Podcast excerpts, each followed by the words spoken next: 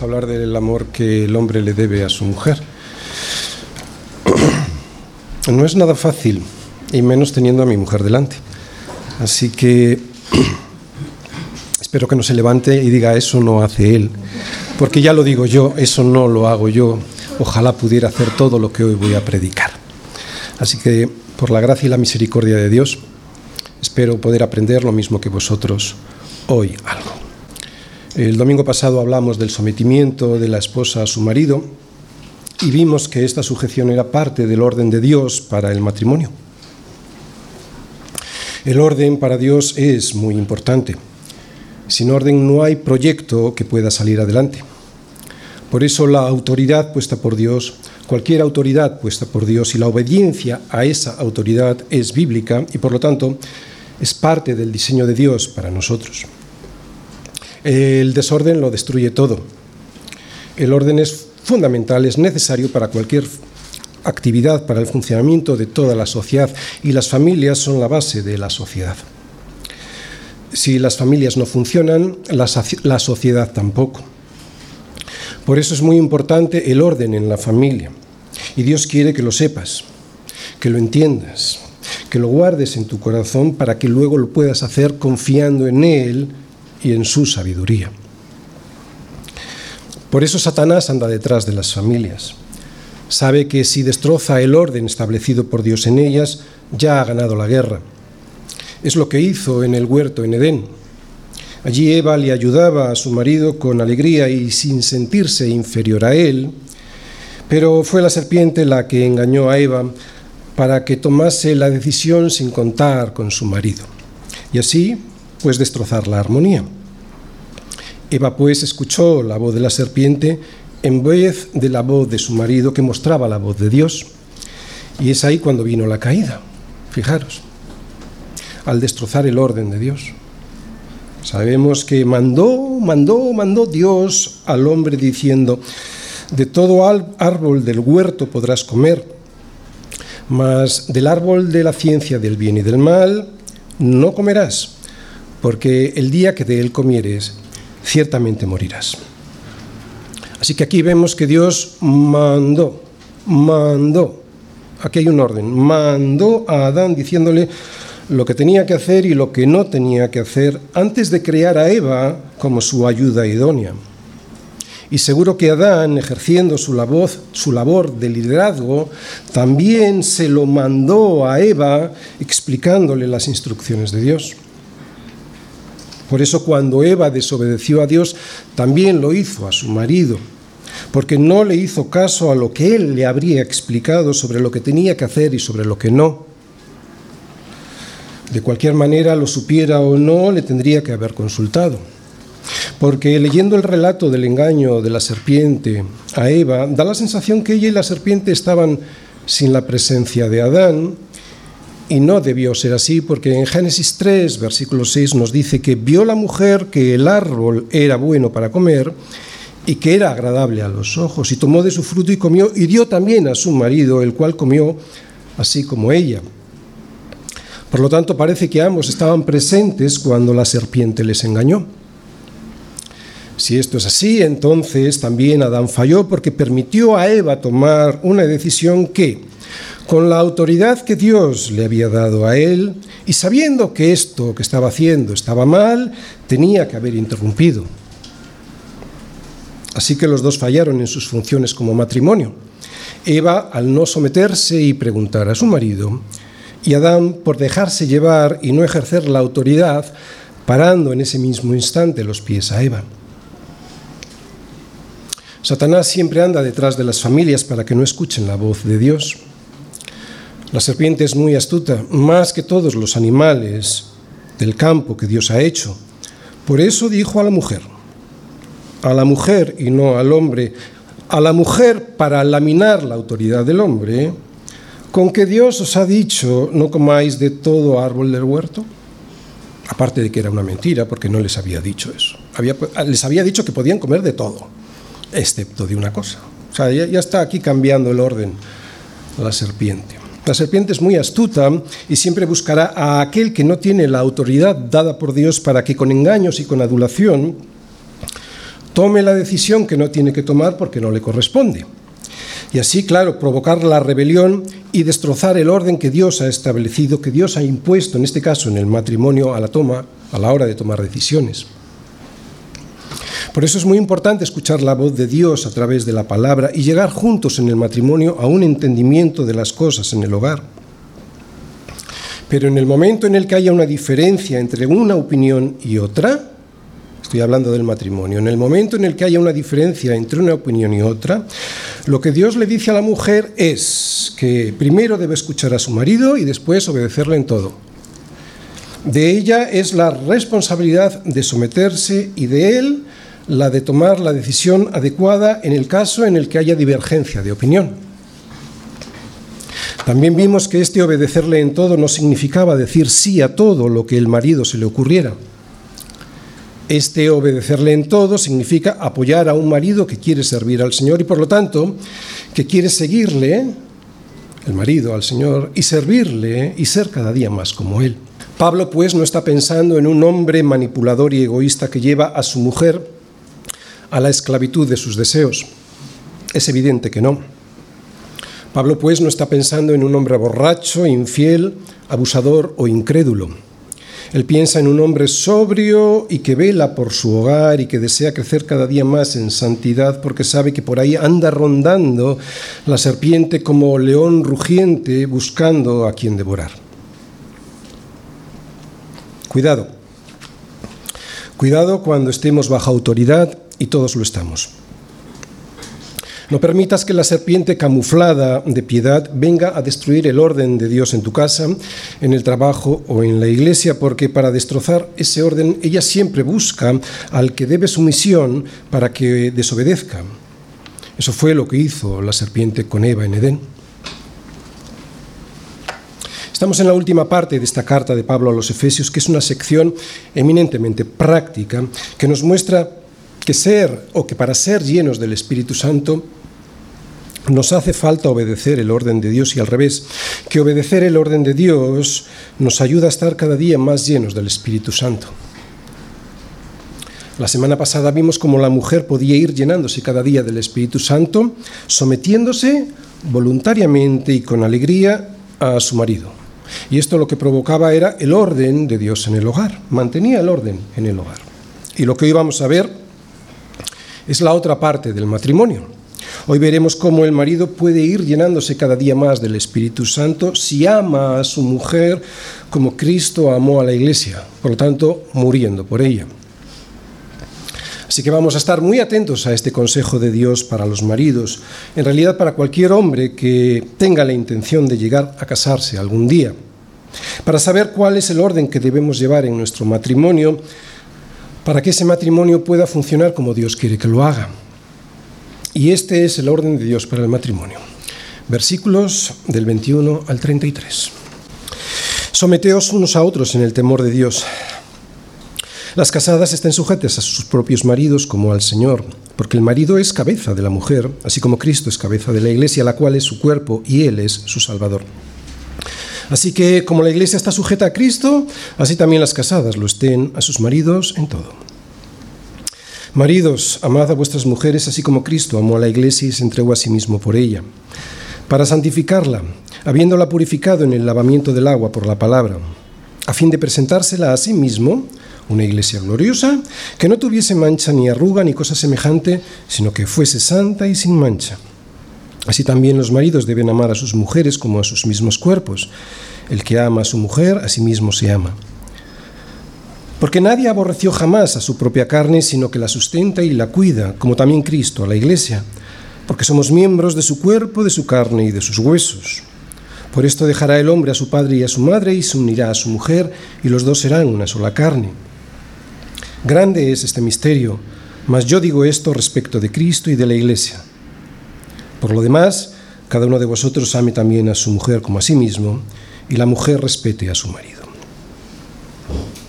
Muy bien, vimos el orden de Dios para la mujer en el matrimonio, y hoy veremos el orden del diseño de Dios, el que Dios impone al marido. Ya más adelante veremos el orden que Dios impone para que los padres puedan e-, educar correctamente a los hijos y estos puedan ser felices. Porque el orden trae progreso y también felicidad.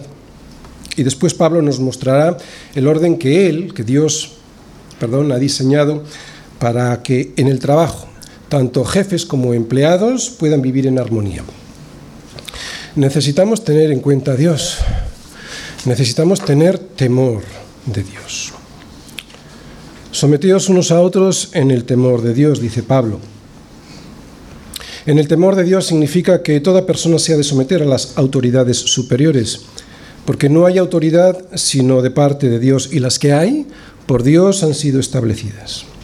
Y esto ya de por sí debe producir temor, pero es que además quien se opone a la autoridad, a lo establecido por Dios, se resiste y los que resisten acarrean condenación para sí mismos. Así pues, es necesario que me someta a las autoridades puestas por Dios, sabiendo que este consejo me, lo da, me lo da Dios para que me vaya bien, no para fastidiarme. El temor de Dios, pues, me ayuda a que me vayan bien las cosas.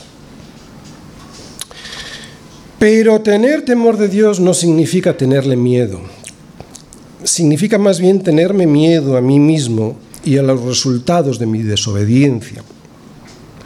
Porque el verdadero temor surge de la conciencia de quién es Dios y de quién soy yo. Claro, y al tener esa conciencia yo puedo obedecer en amor y no con miedo. Si yo entiendo quién es Él y quién soy yo y lo que yo voy a producir en mi vida sin obedecer a Dios, eso me produce temor, evidentemente. No tanto de Dios.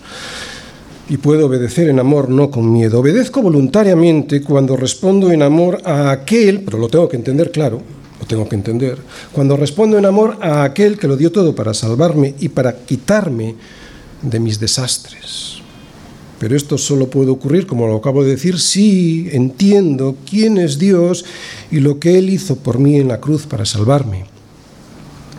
Es en base a este entendimiento por lo que puedo obedecer como Dios quiere que lo haga. Si no, lo único que hago es seguir un rito legalista en el que obedezco por miedo en vez de hacerlo por amor. Y eso no es en el temor de Dios, porque en el amor no hay temor, sino que el perfecto amor echa fuera el temor. Someteos unos a otros en el temor de Dios, dice Pablo. Y ya vimos que las esposas, para poder obedecer a este mandato del versículo 21, porque este versículo 21 viene antes de después de decirle a la mujer, al marido y al resto, ¿no? a los hijos y a los empleados, este versículo viene como cabeza. Luego lo desarrolla, pero dice Pablo, someteos unos a otros en el temor de Dios. Y lo primero que vimos fue cómo las esposas, para poder obedecer este mandato y ser llenas del Espíritu Santo en su matrimonio, deben sujetarse a sus maridos y claro, deben hacerlo con entendimiento de por qué lo hacen. Bueno, pues lo que ahora vamos a ver es que el marido, para poder obedecer este mandato del versículo 21 y poder ser lleno del Espíritu Santo, debe amar a su esposa como Cristo amó a la iglesia, muriendo y entregándose a sí mismo por ella. Pero al mismo tiempo que la esposa necesita entender su sujeción, es necesario que el, que el marido entienda por qué ha de amarla de esta manera. Es lo que vamos a ver hoy. Amando a la esposa. ¿Es posible amarla como Cristo amó la iglesia? Efesios 5, versículos del 25 al 33. Maridos, amad a vuestras mujeres así como Cristo amó a la iglesia y se entregó a sí mismo por ella, para santificarla, habiéndola purificado en el lavamiento del agua por la palabra, a fin de presentársela a sí mismo, una iglesia gloriosa, que no tuviese mancha ni arruga ni cosa semejante, sino que fuese santa y sin mancha. Así también los maridos deben amar a sus mujeres como a sus mismos cuerpos. El que ama a su mujer, a sí mismo se ama. Porque nadie aborreció jamás a su propia carne, sino que la sustenta y la cuida, como también Cristo a la iglesia. Porque somos miembros de su cuerpo, de su carne y de sus huesos. Por esto dejará el hombre a su padre y a su madre y se unirá a su mujer y los dos serán una sola carne. Grande es este misterio, mas yo digo esto respecto de Cristo y de la iglesia. Por lo demás, cada uno de vosotros ame también a su mujer como a sí mismo, y la mujer respete a su marido. Y el esquema de hoy es el siguiente. Primera parte de la predicación, voy a ver unas consideraciones previas sobre qué es el amor, y lo voy a basar en el versículo 25, en la primera parte. Segunda parte de la predicación, cómo se comporta el amor del hombre, y lo vamos a ver a partir del versículo 25, segunda parte hasta el 27. Tercera parte de la predicación, ¿cuál es el resultado de ese amor? Lo vamos a ver en los versículos del 28 al 29, primera parte. La cuarta parte de la predicación, la razón por la cual el hombre ha de amar así a su mujer, va del de los versículos 29, segunda parte, al versículo 32. Y la quinta parte de la predicación, una conclusión final, versículo 33. Primera parte. Consideraciones previas sobre qué es el amor. Maridos, amad a vuestras mujeres. Primera consideración. La principal función del hombre. Para poder ordenar el matrimonio, Dios nos ha dado diferentes funciones a los hombres y a las mujeres. Y después de haber visto lo que Dios le pide a la esposa, la pregunta que enseguida nos viene a la cabeza es la siguiente.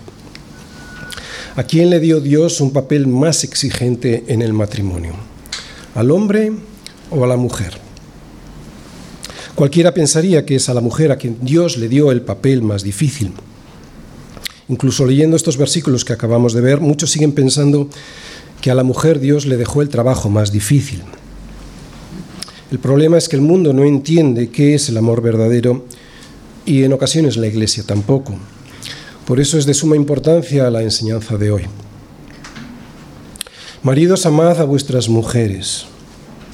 Aquí hay un mandato y es un mandato imposible de cumplir si no se entiende qué es el amor del que habla Pablo. Por eso inmediatamente de este mandato dice, así como Cristo amó a la iglesia y se entregó a sí mismo por ella. Por lo tanto, el modelo y la medida del amor que Dios le exige al hombre es nada más y nada menos que la de Jesucristo mismo. Y yo no creo que haya carga en el mundo más difícil que imitar la labor que la labor que hizo Cristo con su iglesia. Bien, evidentemente no estamos hablando de llevar los pecados del otro, esta fue una labor única de Jesucristo, de lo que Pablo nos habla es que el amor del hombre por su esposa no se ha de detener por nada y ha de sufrir lo que sea necesario para llevar a su esposa a ser cada día más, a estar cada día más apartada para Dios. Pablo pues nos muestra que el amor de un hombre por su mujer está diseñado de tal manera que tiene forma de cruz.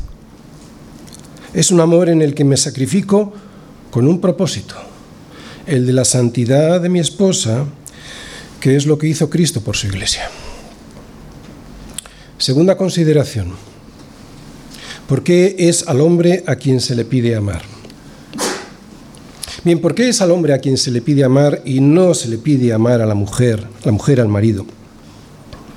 Bueno, es que a la mujer ya se le ha pedido antes cuando se le dice que se someta a él. Así que no es cierto que a la mujer no se le pida amar, lo que no se le pide es el grado y el propósito que tiene el amor del marido, que es diferente. Recuerda que el amor eh, del marido es sacrificial, sacrificial, con un sacrificio y con un propósito. O sea, que ella se vaya perfeccionando en santidad. El de la esposa es el de ser la ayuda idónea para que ese amor, el amor del marido, y ese propósito, el propósito del marido, pueda llevarse a cabo. O sea que cuando la mujer ayuda al marido sometiéndose, lo que está haciendo es ayudándole a llevarla a ser cada día más como Cristo. Por lo tanto, no es que la esposa no tenga la obligación de amar a su marido, de hecho también tiene que amar de la misma manera, pero no es su primera responsabilidad. Es que el amor que se le pide al marido tiene una función diferente por un motivo de diseño entre el hombre y la mujer. A él se le ordena amar porque se le ha hecho cabeza de la mujer.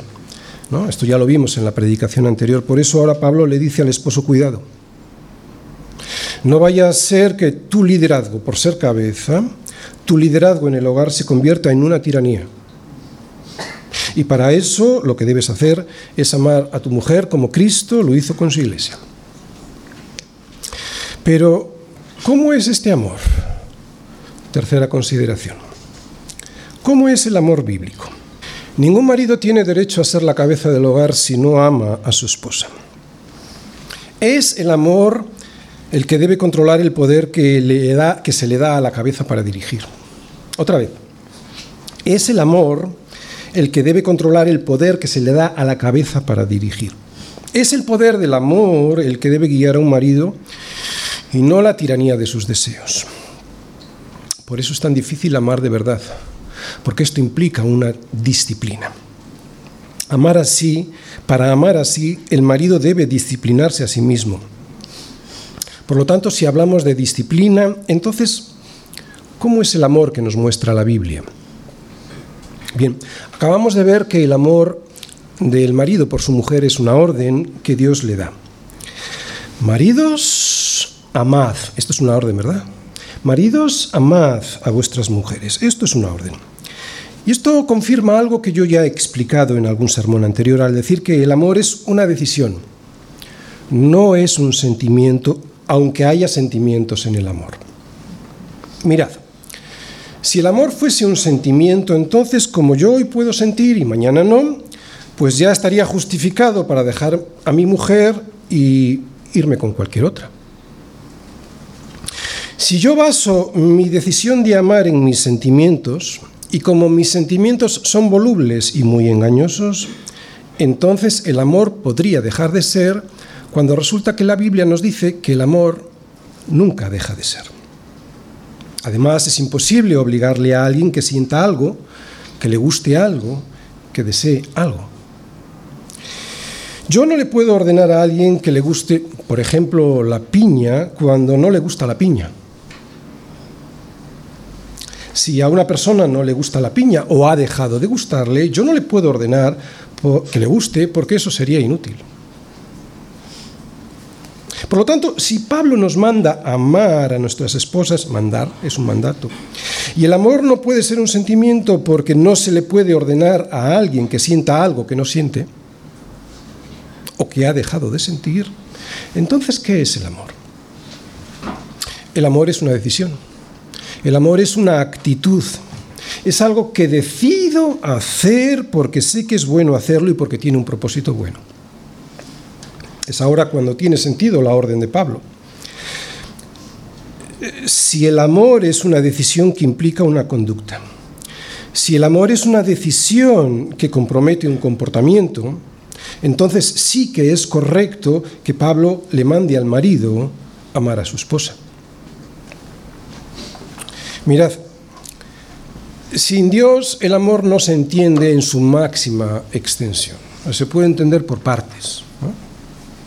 En el mundo el amor se concentra casi específicamente en la palabra griega eros, que es un amor que nace de la carne y para la carne. Es un, amor, cuya característica primera es el egoísmo, porque surge del deseo y busca satisfacerse a sí mismo antes que nada. En absoluto es un amor malo, pero no es el amor del que habla este, este pasaje. También está el amor fileo, que es un amor que busca ser amigo de. Este amor tampoco está mal. De hecho, los esposos, además del amor eros, que es la atracción física, deben buscar el amor fileo, que es una amistad basada en la atracción por las mismas cosas e intereses, una amistad que consiste en tener aficiones y gustos comunes. Y un matrimonio cristiano también debe disfrutar de esta amistad mutua que le agrada la compañía del otro. Pero todo esto sigue sin ser amor, el amor ágape del que nos habla la Biblia. El amor ágape es un amor que ama como Dios ama. Por lo tanto, y si esto es así, ¿cómo se comporta un amor que ama como Dios, como Dios lo hace? Pues lo vemos en los versículos 25, segunda parte al 27. Segunda parte de la predicación, ¿cómo se comporta el amor del hombre y cuál es su propósito? Primer punto, ¿en qué se basa el amor del hombre por su esposa? Hemos visto en el versículo 25, maridos, amad a vuestras mujeres, y ahora vemos en la segunda parte, así como Cristo amó a la iglesia y se entregó a sí mismo por ella. El amor del hombre por su esposa está basado en el amor, pero no en cualquier tipo de amor, sino en el amor ágape, el mismo que Cristo mostró por su iglesia, por lo tanto está basado en Cristo. Vamos todos a 1 Corintios 13, versículos del 4 al, 10, al 8. 1 Corintios 13, 4 al 8. Y leemos. El amor es sufrido, es benigno, el amor no tiene envidia, el amor no es jactancioso, no se envanece, no hace nada indebido, no busca lo suyo, no se irrita, no guarda rencor, no se goza de la injusticia, más se goza de la verdad. Todo lo sufre, todo lo cree, todo lo espera, todo lo soporta. El amor nunca deja de ser. Cristo amó a su iglesia cuando estaba sucia, no la amó porque vio en ella algo glorioso ni la vio limpia, sino para limpiarla y hacer con ella algo glorioso. Por eso cuando celebro una boda suelo decir lo que hoy voy a volver a repetir. A ver si esta vez lo entendemos. Eh, es, es el matrimonio el que sostiene el amor. No es el amor el que hace que llegues a la ceremonia de la boda. ¿Por qué? porque todavía no has podido amar como Cristo amó a su iglesia. Es el casamiento el que te da la oportunidad de hacerlo. Por lo tanto, es el matrimonio el que sostiene el amor. Tú, hombre, amas y puedes amar porque estás casado. Fue en esa ceremonia donde tú, hombre, prometiste delante de Dios y del resto de los hombres amar a tu mujer, cuidar de ella y no dejarla jamás a pesar de enfermedades, de problemas o de crisis económicas. El amor del que habla Pablo aquí tiene su origen en el momento en el que tú, hombre, te comprometiste delante de ella, de Dios y del resto de los hombres a cuidarla. Por lo tanto, el amor comienza en esa decisión de casarse que se materializó en el matrimonio. ¿Sigues sin entenderlo? ¿Crees que fue el amor el que te llevó a casarte? No. Te llevó la pasión, eros, y te llevó el compañerismo, fileo. Y si lo hiciste correctamente, también te llevó la decisión de amarla, la decisión, de amarla en cualquier la decisión, de amarla en cualquier circunstancia que pudiera ocurrir a partir del matrimonio, no antes. No antes, porque antes no estabas casado. Por lo tanto, no estabas obligado. Por eso el amor por tu esposa se basa en el hecho de que estás casado. Y la Biblia nos lo confirma cuando no dice enamorados, amad a vuestras enamoradas. Ni tampoco dice novios, amad a vuestras novias. No hay un mandato en la Biblia de amar a nuestras novias. Lo que la Biblia nos dice es, maridos, amad a vuestras mujeres es en el hecho, o es el hecho de ser marido, o sea, el hecho de estar casado, en el que se basa Pablo para dar la orden de amar.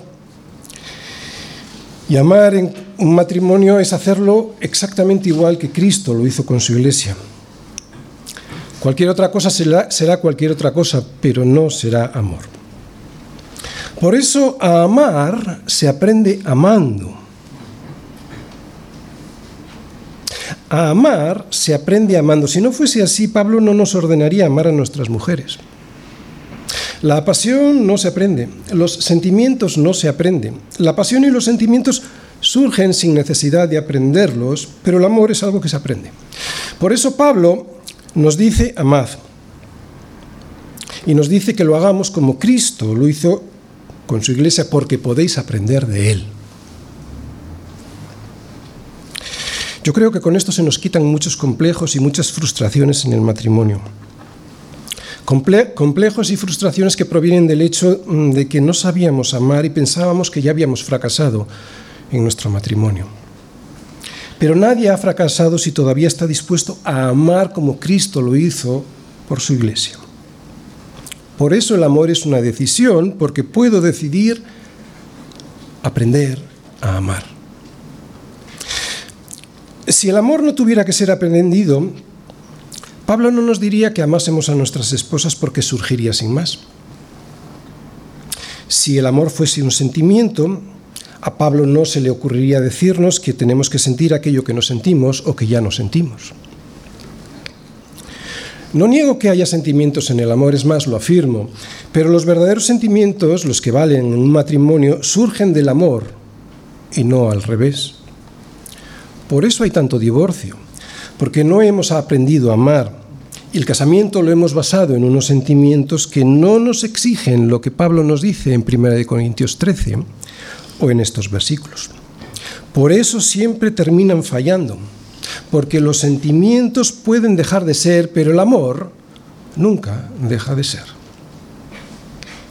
Así que debes amar a tu mujer, sí, y puedes aprender a hacerlo. Solo tienes que estar dispuesto y disponible. Cuesta. Cuesta. Amar como Dios ama cuesta, pero más por ti que por ella, pero puedes hacerlo.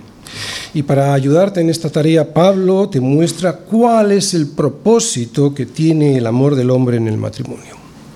Y ya lo hemos leído, para santificarla. Vamos a ello. Versículos 26 y 27. ¿Cuál es el propósito del amor del hombre? Para santificarla habiéndola purificado en el lavamiento del agua por la palabra, a fin de presentársela a sí mismo, una iglesia gloriosa que no tuviese mancha, ni arruga, ni cosa semejante, sino que fuese santa y sin mancha. Bien, en el anterior versículo lo que hemos visto es que el verdadero amor es sacrificial. Me tengo que sacrificar como Cristo lo hizo por su iglesia. Y en estos dos versículos vemos que ese sacrificio tiene un propósito. El amor por tu esposa, pues, es un sacrificio en el que renuncias a tu propia vida sufriendo por ella, sangrando por ella, renunciando a tus propios deseos por ella, para a fin de, ¿veis el propósito, verdad? Para llevarla santa y limpia, sin arruga ni cosa semejante hacia Cristo. Este es el propósito de morir por ella como hizo, como hizo Cristo en la cruz por su iglesia. Y luego dicen que el papel de la mujer es el más difícil, más que el del marido. Sabemos que Cristo amó a su iglesia a pesar de su indignidad, de sus deficiencias e incluso después de escogerla, a pesar de su infidelidad. Por eso Cristo, después de salvarnos, nos sigue lavando con su Espíritu Santo y con su palabra. Y sin embargo, en nuestro matrimonio, por permanecer en nuestra dignidad, muchas veces preferimos pelearnos en vez de lavarla con la palabra. Necesitamos estar llenos del Espíritu Santo para poder amar así. Hay que recordar que si Él nos amó así, no fue porque viese algún mérito en nosotros, sino a pesar de lo que había en nosotros. Pues querido hermano, así es como tienes que amar a tu esposa, porque además esto tiene un propósito bueno, que es la santidad de ella. Haya pues en vosotros este sentir que también hubo en Cristo Jesús, el cual, siendo en forma de Dios, no estimó ser igual a Dios como cosa que aferrarse, sino que se despojó a sí mismo, tomando forma de siervo, hecho semejante a los hombres. Y estando en esta condición, en la condición de hombre, se humilló a sí mismo, haciéndose obediente hasta la muerte y muerte de cruz. Si el Señor se hubiese considerado a sí mismo, si hubiese considerado su gloria, hoy jamás habría una iglesia. No habría una novia que es la iglesia y por lo tanto tampoco una boda con él, las bodas del Cordero. Así pues, la mejor forma de arruinar tu matrimonio es dejar de mirar a la cruz, que significa el sacrificio por ella y el propósito de santidad de ella. Otra vez, la mejor forma de arruinar tu matrimonio es dejar de mirar a la cruz, porque en la cruz hay un sacrificio con un propósito, la santificación. ¿Cuántos hombres aquí nos levantamos cada mañana y vemos el matrimonio como un sacrificio de expiación? Cristo vio en nosotros cosas muy desagradables y sin embargo no le importó perder su dignidad por nosotros. Una novia sucia y vestida con harapos, eso era lo que éramos tú y yo. Si esto fue así, ¿cuánto más lo debemos hacer por una esposa que ya está lavada con la sangre de Cristo, aunque todavía tenga fallos y pecados? Bueno, pues es precisamente por esto por lo que tengo que amarla, para perfeccionarla y santificarla. Primero muriendo a mí mismo y a mis deseos para después poder llevarla limpia a la presencia de Dios. Casi siempre pensamos que para amar como Dios lo hizo tan solo tenemos que morir a nosotros mismos. Y eso es decepcionante y además no es lo correcto porque nos falta el aliciente.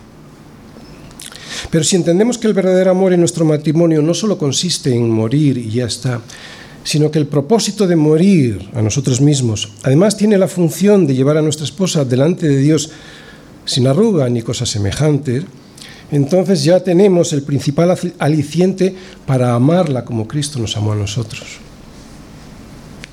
Porque Cristo no murió solo para justificarnos, también lo hizo para santificarnos. Por lo tanto, no permitas que tu esposa se quede con la impureza de sus faltas y sus pecados. Por ejemplo, cuando no se sujeta. Llévala delante de Dios para que sea limpia con la palabra y el Espíritu Santo. El propósito del hombre, del amor del hombre en el matrimonio, no solo es sacrificial, o sea, morir a ti mismo. Oh, y ya está, no. Es también el de apartarla para Dios, para que sea cada día más santa. Es cierto que no somos nosotros quienes la limpiamos, lo hace el agua del Espíritu Santo y la palabra. Nosotros solo somos el instrumento que Dios quiere usar en el matrimonio para que la cabeza, que eres tú, ejerza su función como Dios quiere que lo hagas. Así se es cabeza.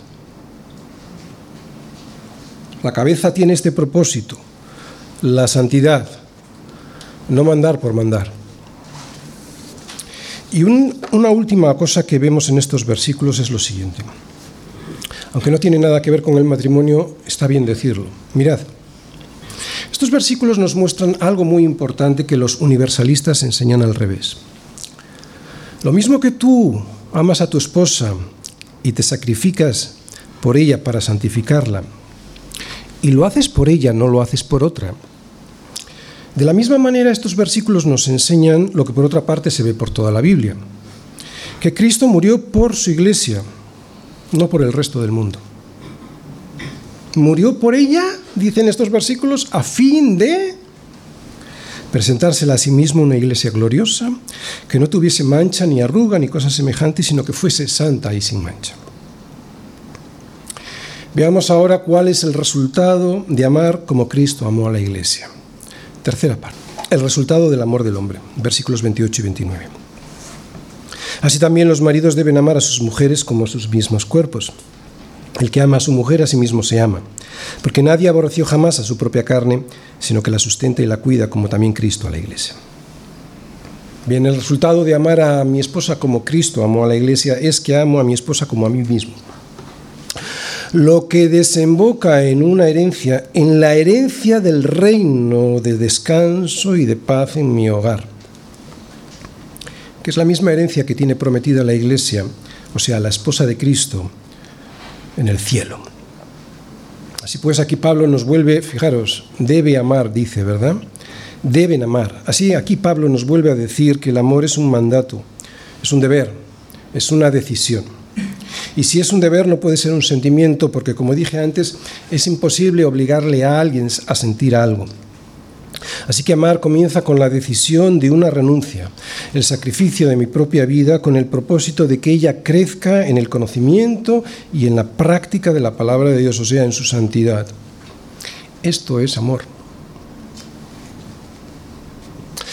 Probablemente muchos estamos descubriendo aquí hoy lo que es el amor, o por lo menos lo que es el amor bíblico.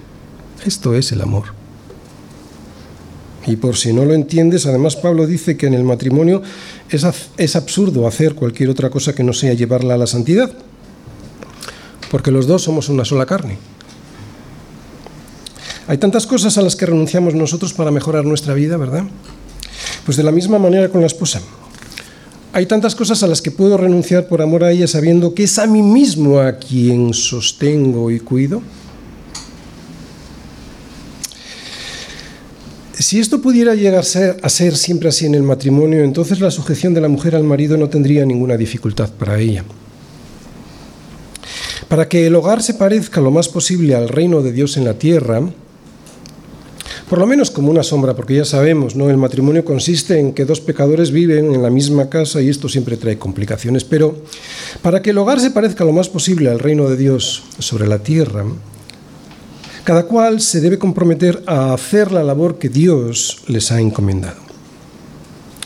La esposa en sujeción al marido, el marido amándola como Cristo amó a la iglesia. El que ama a su mujer como a sí mismo no es un egoísta, es muy inteligente. Aunque no lo parezca, tener por objetivo ser feliz en el matrimonio es ser un necio, es ser un egoísta.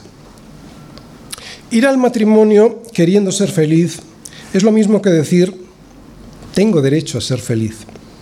Y eso es un egoísmo que nada tiene que ver con ser una sola carne. El matrimonio para el hombre es una renuncia que busca sustentar a la esposa y cuidarla, preguntándose, ¿qué es lo que puedo hacer por ella para que sea feliz? Porque somos una misma carne. Y entonces así es cuando yo podré ser feliz, porque somos una misma carne. Así está diseñado el matrimonio. Es en el amor, en este amor, en donde se sustenta el reino de Dios. En la renuncia a mis derechos para hacer feliz al otro. Y resulta que al final esta renuncia también me hace feliz a mí. ¿Por qué? Porque somos una misma carne. Si mi idea del matrimonio es, ¿qué es lo que puedo yo sacar de todo esto para ser feliz? Aunque me lo pregunte de otra manera más piadosa, terminaré siendo un desgraciado porque no es así como está diseñado el reino de Dios. Quiero que escuchéis muy atentamente. Todos mis proyectos tienen que estar incluidos, siempre deben incluir eh, la opinión de mi esposa y sus deseos, porque ella es mi propia carne. No estoy diciendo que su opinión y sus deseos tengan que ser siempre o tengan que tener siempre mi aprobación. Lo que digo es que nunca debo pensar de forma aislada. Y si lo hago, escucha bien, quebranto la unidad de la carne que se estableció en la ceremonia del matrimonio. En el momento en el que un hombre empieza a pensar en sí mismo de una manera aislada, buscando su propia felicidad, quebranta el matrimonio y le abre la puerta al adulterio, que siempre comienza en la mente y en los pensamientos separados. Por eso, y para evitar que Satanás nos tiente a pensar a cada uno en sí mismo, lo que provocará que tomemos decisiones separadas, lo que tengo que decir es, ¿qué es lo que puedo hacer por ella para que sea feliz? Y aunque ella también tiene que tener este mismo sentir, Pablo se dirige especialmente a los hombres porque es de ellos la principal responsabilidad de amar, porque ellos son la cabeza. Cuarta parte de la predicación. La razón por la que el hombre debe amar. Porque somos miembros de su cuerpo, de su carne y de sus huesos. Por esto dejará el hombre a su padre y a su madre y se unirá a su mujer y los dos serán una sola carne. Grande es este misterio, mas yo digo esto respecto de Cristo y de la Iglesia. La razón por la cual un hombre debe amar a su mujer es un misterio. Un misterio que nos ha sido revelado a los cristianos por la palabra de Dios. En este misterio está escondido, o mejor dicho, este misterio está escondido eh, en la relación que Cristo tiene con su iglesia. Pablo nos ha desvelado este misterio en la relación que tiene Cristo con su iglesia. Por lo tanto, de la misma manera que Cristo y su iglesia están unidos para siempre, el hombre y la mujer están unidos para siempre en una sola carne formando un solo cuerpo. Este cuerpo es imposible separar, porque no se puede separar algo que es uno. Y si lo hacemos, el desgarro es de tal magnitud que jamás se recupera la normalidad en aquellos que antes eran solo uno. Si alguien decide divorciarse, traerá sobre sí unas consecuencias devastadoras. Para él, para ella y para sus hijos, aunque crean que no. Fíjate que la Biblia solo permite el divorcio cuando es por causa de fornicación. Y eso por la dureza de nuestro corazón. Dice Jesús, yo os digo que cualquiera que repudia a su mujer, salvo por causa de fornicación, se casa con otra y se casa con otra, adultera. Así, pues, por la dureza de nuestro corazón, no porque a Dios le agrade la idea, dice Jesús, por causa de fornicación. Pero ¿por qué dice Jesús que el divorcio está permitido no que él lo quiera, sino que está permitido si es por causa de fornicación? Pues porque el adulterio lo que produce es el rompimiento de una sola carne. En el momento de la fornicación del adulterio se rompe y de la peor manera posible lo que Dios había unido para siempre. Se puede restaurar si los dos están de acuerdo. Por eso Jesús dice que por la dureza de vuestro corazón Moisés os permitió repudiar a vuestras mujeres, mas al principio no fue así más al principio no fue así. Por eso en estos casos yo recomiendo restaurar lo que se ha roto, porque al principio en Edén esto no fue así. Pero eso es algo que debe decidir aquel que ha sido separado, no el que produjo la separación. De todas formas, lo que yo quiero resaltar es que el adulterio rompe la unidad y por lo tanto la relación matrimonial. Ya no son uno, si ha sido culpa del hombre, ha sido él quien ha roto el matrimonio, él ha buscado la rotura de algo que era una sola cosa, una sola carne.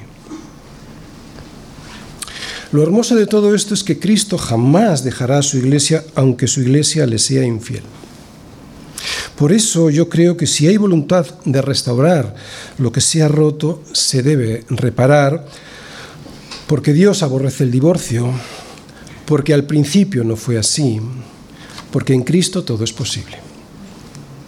Por eso, hombre, cuando decidas unirte en matrimonio con la mujer que tienes en mente, primero piensa si serás capaz de tomar la decisión de querer ser con ella una sola carne, porque si después rompes esa decisión, las consecuencias son como las que se ven cuando dos cosas se separan después de haberlas pegado con un pegamento muy fuerte. ¿Te has dado cuenta lo que ocurre cuando despegas dos cosas que estaban pegadas con un pegamento ultra, resistente? ¿Te has dado cuenta lo que ocurre? Pues que cuando fuerzas la rotura, ya no quedan como antes, quedan rotas desgarradas de tal manera que una se iba parte de la otra y la otra se iba parte de la una. Ya nunca vuelven a ser igual que antes. Aún así, Dios es misericordioso y puede restaurarte en un nuevo matrimonio, pero por favor, no vuelvas a cometer el mismo error. Conclusión final, versículo 33.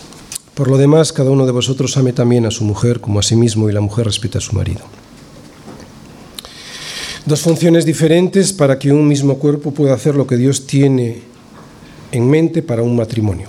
La representación de la misericordia de Cristo sobre su iglesia. El matrimonio es la representación de lo que ha hecho Cristo con su iglesia en este mundo caído. Y para eso da al hombre una función fundamental, primordial, y a la mujer otra. Por lo tanto, para que el matrimonio pueda cumplir su misión en la tierra, cada uno tiene que hacer lo que Dios le aconseja a hacer. Que el marido ame a su esposa como a sí mismo y que la esposa respete a su marido de la misma manera como lo hace con Cristo.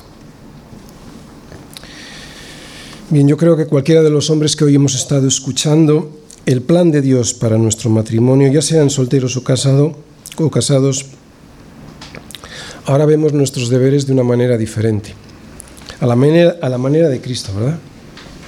Y es que lo que trata de hacer las escrituras con nosotros es precisamente esto, transformarnos cada día más a su imagen. Por eso es necesario que vengas todos los domingos a escuchar la palabra. Por eso es necesario que escuches y leas la palabra en tu casa. Oye, si ves por ahí a alguien que odia su propio cuerpo, lo primero que piensas es que está loco, ¿verdad? Su propia carne la odia, está loco. Por eso cuando vemos un matrimonio así, en el que ella no le respeta y él no, le, no la ama como a sí mismo, incluso aunque no sean creyentes, los vemos como a dos locos. Porque una vez casados, el marido es una sola carne con su mujer. Y esto es para todos, para creyentes y no creyentes. Porque el matrimonio, aunque muchos incrédulos no lo crean, el matrimonio es una institución de Dios. Y cuando se casan, aunque sean incrédulos, son una sola carne. Por eso el matrimonio cristiano tiene una gran responsabilidad y un gran poder evangelizador. Cuando una pareja, o cualquier persona, pero especialmente una pareja, llega a un hogar cristiano o entra en una iglesia con matrimonios sanos y los ven en armonía y como una unidad, ellos, los incrédulos, pueden recibir tal testimonio que se animen a seguir a Jesús porque en Él se basa la gracia que sostiene la paz y la unidad que están viendo en esos matrimonios. Y si, en tu, matrimonio estás lejos de esta paz y de esta unidad, vuélvelo a intentar, porque a amar se aprende amando. Y una última cosa, todos se quieren casar. Pero puedes ser feliz siendo soltero porque nuestro descanso no está en el matrimonio, nuestro descanso está en Jesús. Él es nuestro descanso. Por lo tanto, no fuerces casarte por una presión personal o social o familiar. Busca saber si eso es la voluntad de Dios para tu vida, si es la voluntad de Dios que estés casado, por si acaso no lo es, como un último consejo.